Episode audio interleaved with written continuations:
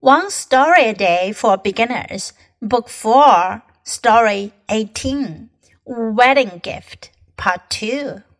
To help the father, my grandfather went fishing with his young brother. It was early spring. They had fishing rods and a fishing net with them too. They fished in the river. In half a day, they got a full bucket of fish. They went to the city and sold all the fish quickly. The money was just enough to buy a new bike. 这篇故事呢是 wedding gift 结婚礼物的第二部分。上一次我们讲到，我的爷爷的爸爸想要给他的女儿买一份结婚礼物，却没有钱。 那 to help the father, my grandfather went fishing with his young brother. 为了帮助他的爸爸，我爷爷就和他的 young brother，他弟弟一起去钓鱼了。Went fishing. It was early spring. 那是早春时分。Early spring，早春。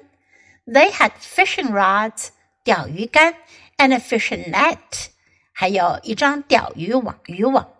They fished in the river. 他们在河里钓鱼。In half a day, they got a full bucket of fish. 半天时间，他们就钓到了满满一桶鱼。Bucket 水桶，a full bucket 一满桶鱼。They went to the city，他们就去了城里，and sold all the fish quickly. Sold 是 sell 的过去式，表示卖卖了。他们把所有的鱼都卖掉了，quickly 迅速的、迅速的卖掉了。The money was just enough to buy a new bike。钱刚刚够买一辆新的自行车。那爷爷的爸爸就可以把这辆自行车送给他的女儿做 wedding gift，结婚礼物了。Now listen to the story once again.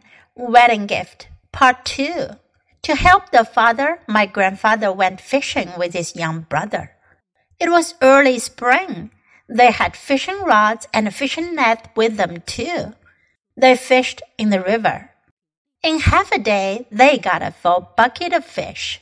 They went to the city and sold all the fish quickly. The money was just enough to buy a new bike.